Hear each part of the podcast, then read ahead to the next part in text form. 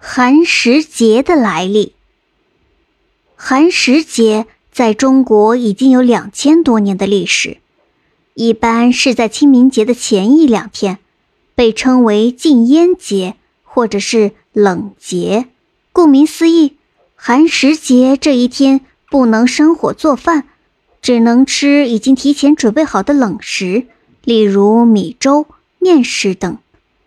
寒食节是为了纪念一位古人，他的名字叫介子推。这个故事要追溯到春秋时期，那个时候各个诸侯国之间时常混战，人民生活在水深火热之中，迫切需要一个能干的君主结束各国之间的混战，还天下一个太平。当时晋国公的国君晋献公。有五个儿子，分别是申生、重耳、夷吾、奚齐、卓子。五个儿子对国君之位虎视眈眈。申生是太子，在政治斗争中被人用阴谋陷害致死。重耳看到了晋国复杂的局势，自己势单力薄，无人支持。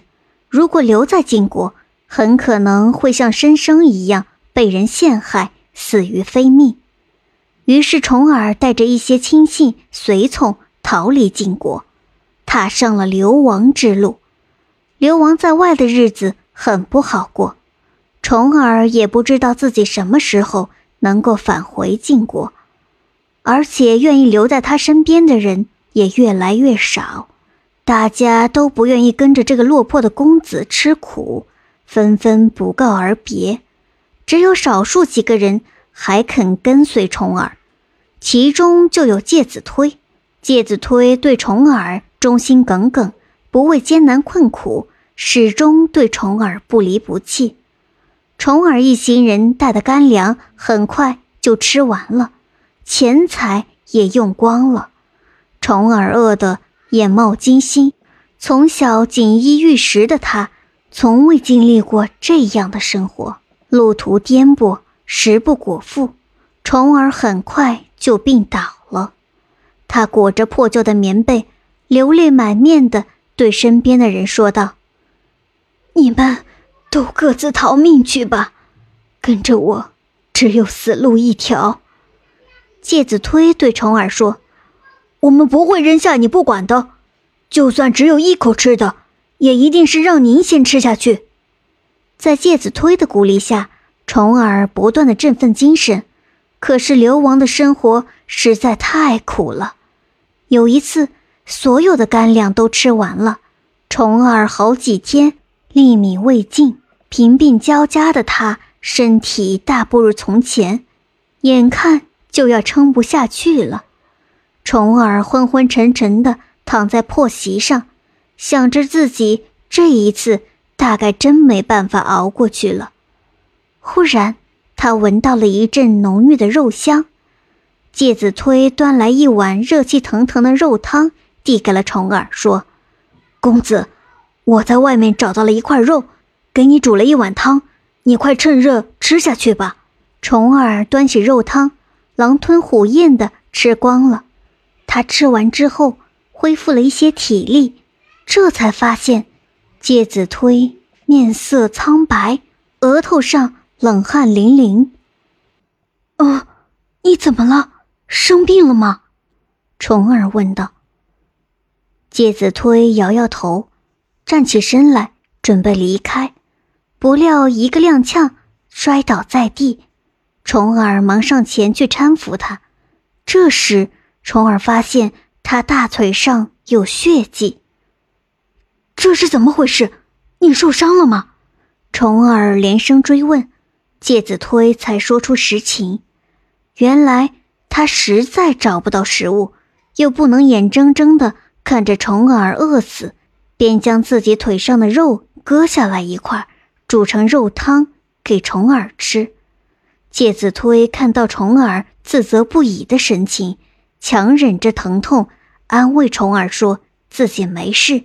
休息几天就可以痊愈了。从此，重耳更加倚重介子推，在外流亡了十九年后，重耳在秦国国君秦穆公的帮助下，重新回到晋国，当上了晋国的国君，史称晋文公。重耳当上了晋国国君之后，对跟随他一起流亡的亲信大臣们一一进行了封赏，可是唯独忘记了曾割肉救他一命的介子推。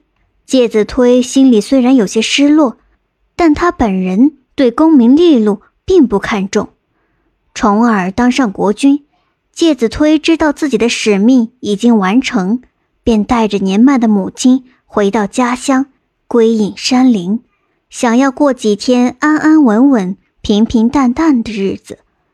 在介子推离开之后，有人为介子推鸣不平，想要提醒重耳，他遗忘了一个。对他恩情最重的人，有一天，重耳收到一封没有署名的信，上面写道：“有一条龙奔西逃东，有好几条蛇帮他成功，飞龙上天，蛇钻进洞，剩下一条流落山中。”重耳看完信之后，猛然想起了对自己恩重如山的介子推。他懊恼自己怎么会把介子推给忘记了，连忙派人打听介子推人在何处。重耳得知介子推带其母亲回到了家乡景山隐居，便立刻命人带上厚礼，想要邀请介子推出山。介子推闭门谢客，谁也不见，说自己不愿再做官，只想陪着老母亲颐养天年。重耳认为介子推是在生自己的气，便亲自前往景山。但是当他来到介子推家门口时，介子推依然不肯出来相见。重耳再三恳求介子推跟随自己进宫去，介子推不愿多做解释，便背着老母亲从后门偷偷离开，躲进了深山之中。重耳发现介子推躲进深山后。命人搜山，一定要找到介子推。山林茂密，介子推一心躲着重耳。搜山的人找了好几天都没有找到介子推。这时，有人给重耳出了一个主意：放火烧山，只留一条逃生的小路。介子推是一个孝子，一定不忍心让老母亲受伤，到时候便会从小路出来。重耳觉得这个主意可行，便命人放火烧山。大火连烧了三天三夜，漫山的树木被烧为焦木，但介子推始终没有出现。大火熄灭之后，重耳立刻派人进山去找介子推。很快，在一棵被烧焦的大树下，发现了早已被烧死的介子推母子二人。重耳听闻此事，追悔莫及。他的本意是想逼介子推出山，没想到介子推性格如此刚烈，宁愿被烧死，也不肯出山随自己回宫。重耳看着大柳树下介子推母子二人的遗体，悲痛万分，觉得自己对不起恩人，掩面痛哭。这时，他发现介子推的后背。堵着大柳树的一个树洞，洞里似乎有东西。他命人查看树洞，只见里面藏着一片衣襟，上面是介子推用血写的一首诗：“割肉奉君尽丹心，但愿主公常清明。柳下做鬼终不见，强似伴君作谏臣。”倘若主公心有我，忆我之时常自省。臣在九泉无心愧，勤政清明复清明。重耳看完介子推留给自己的诗，更加明白了介子推的一片忠心。他知道自己已经铸成大错，害死了这位忠心耿耿的良臣。他只有如介子推所期盼的那样。做一个勤政爱民的好君王，才能对得起介子推的一片良苦用心。重耳下令把介子推母子葬在景山，还将景山改名为介山，并在山上修建祠堂，让老百姓都纪念介子推。介子推死的时候正是清明节的前一天，所以重耳下令，在这一天，所有人都不得生火做饭，只能吃冷食，以此来缅怀介子推。